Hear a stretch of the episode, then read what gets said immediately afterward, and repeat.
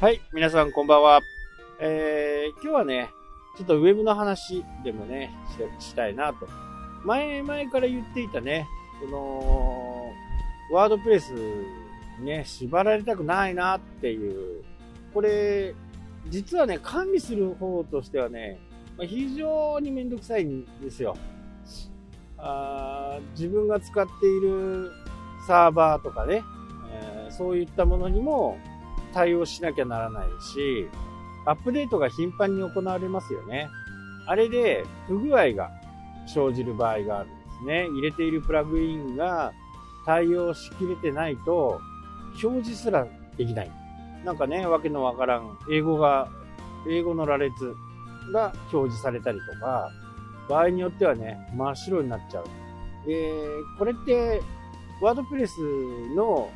バージョンが上がったりすると、システム自体をね、ちょっと変えなきゃならないみたいな、まあシステムを変えるっていうかね、仕様を、そのワードプレスの仕様にサーバーを合わせなきゃならないと言ったり、プラグインをね、え変えたり、これをしなきゃならないんですよ。で、僕がもうワードプレスを使っていたのは、もう随分昔から使っていて、こんなにメジャーになるとは思ってなかったんで、その頃はね、あのーみんなムーバブルタイプっていうのを使ってます。まあ今のアメーバブログとか、ハテナブログとかもね、えー元はムーバブルタイプかなというふうに思いますけどね。えーその時ムーバブルタイプってお金を払ってね、えー使用させてもらうみたいなね、えーものだったんですけど、お客さんにね、あのホームページを作ってあげるサービスをやってた時はね、やっぱりムーバブルタイプっていうのはお金がかかると。で、その使用料をね、払っていれば、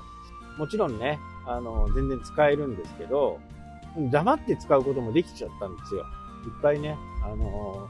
ダウンロードできるところがあったんで、でもね、それはちょっとできないなね、お客さんに迷惑かかったりするなっていうふうに思ってて、ワードプレスを使ってたんですね。なので、えー歴はね、すごく長いんですよ。で、こんなにもね、世の中がワードプレスになると、まあ、正直、夢にも思ってなかったんで、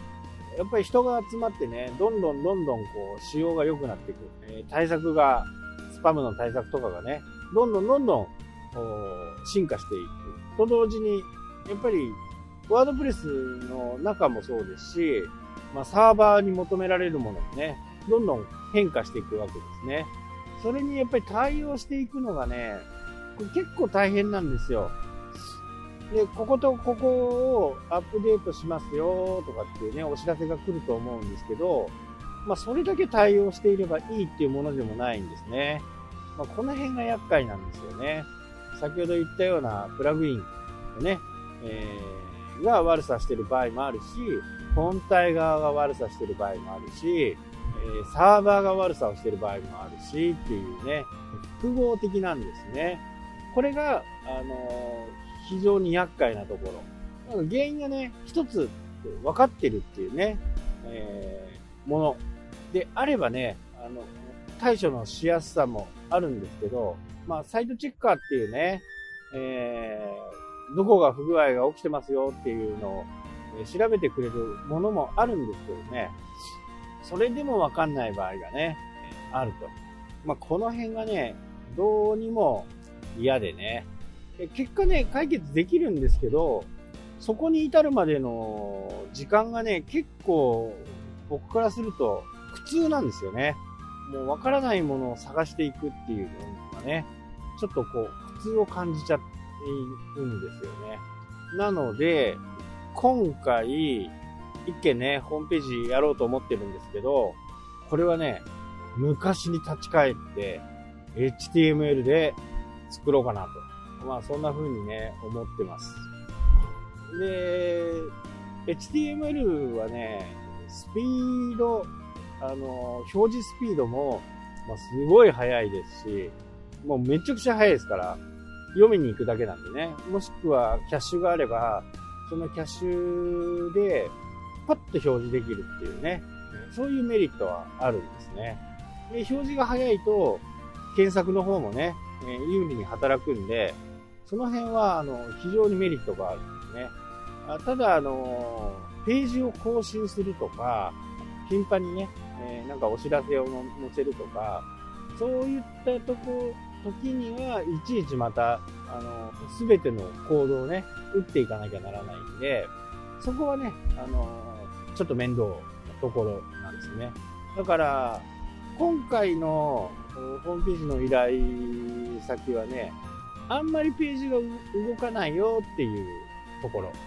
だったら HTML でいけるかなっていう判断です。なので、こう、ブログのようにね、えー、日々こう動かしたいよっていうところであればね、まだまだ CMS がいいのかなと。で、これに変わるものもね、もう多分出てくると思いますしね。とにかくスピードは速い。これはね、ほんとビビるぐらい速い。で、実際にね、えー、まあ、まだね、打ち合わせが行われてないんで、一応僕の中ではね、2タイプ用意して、まあ、お客さんにね、難しいことを言っても多分分かってくれないんで、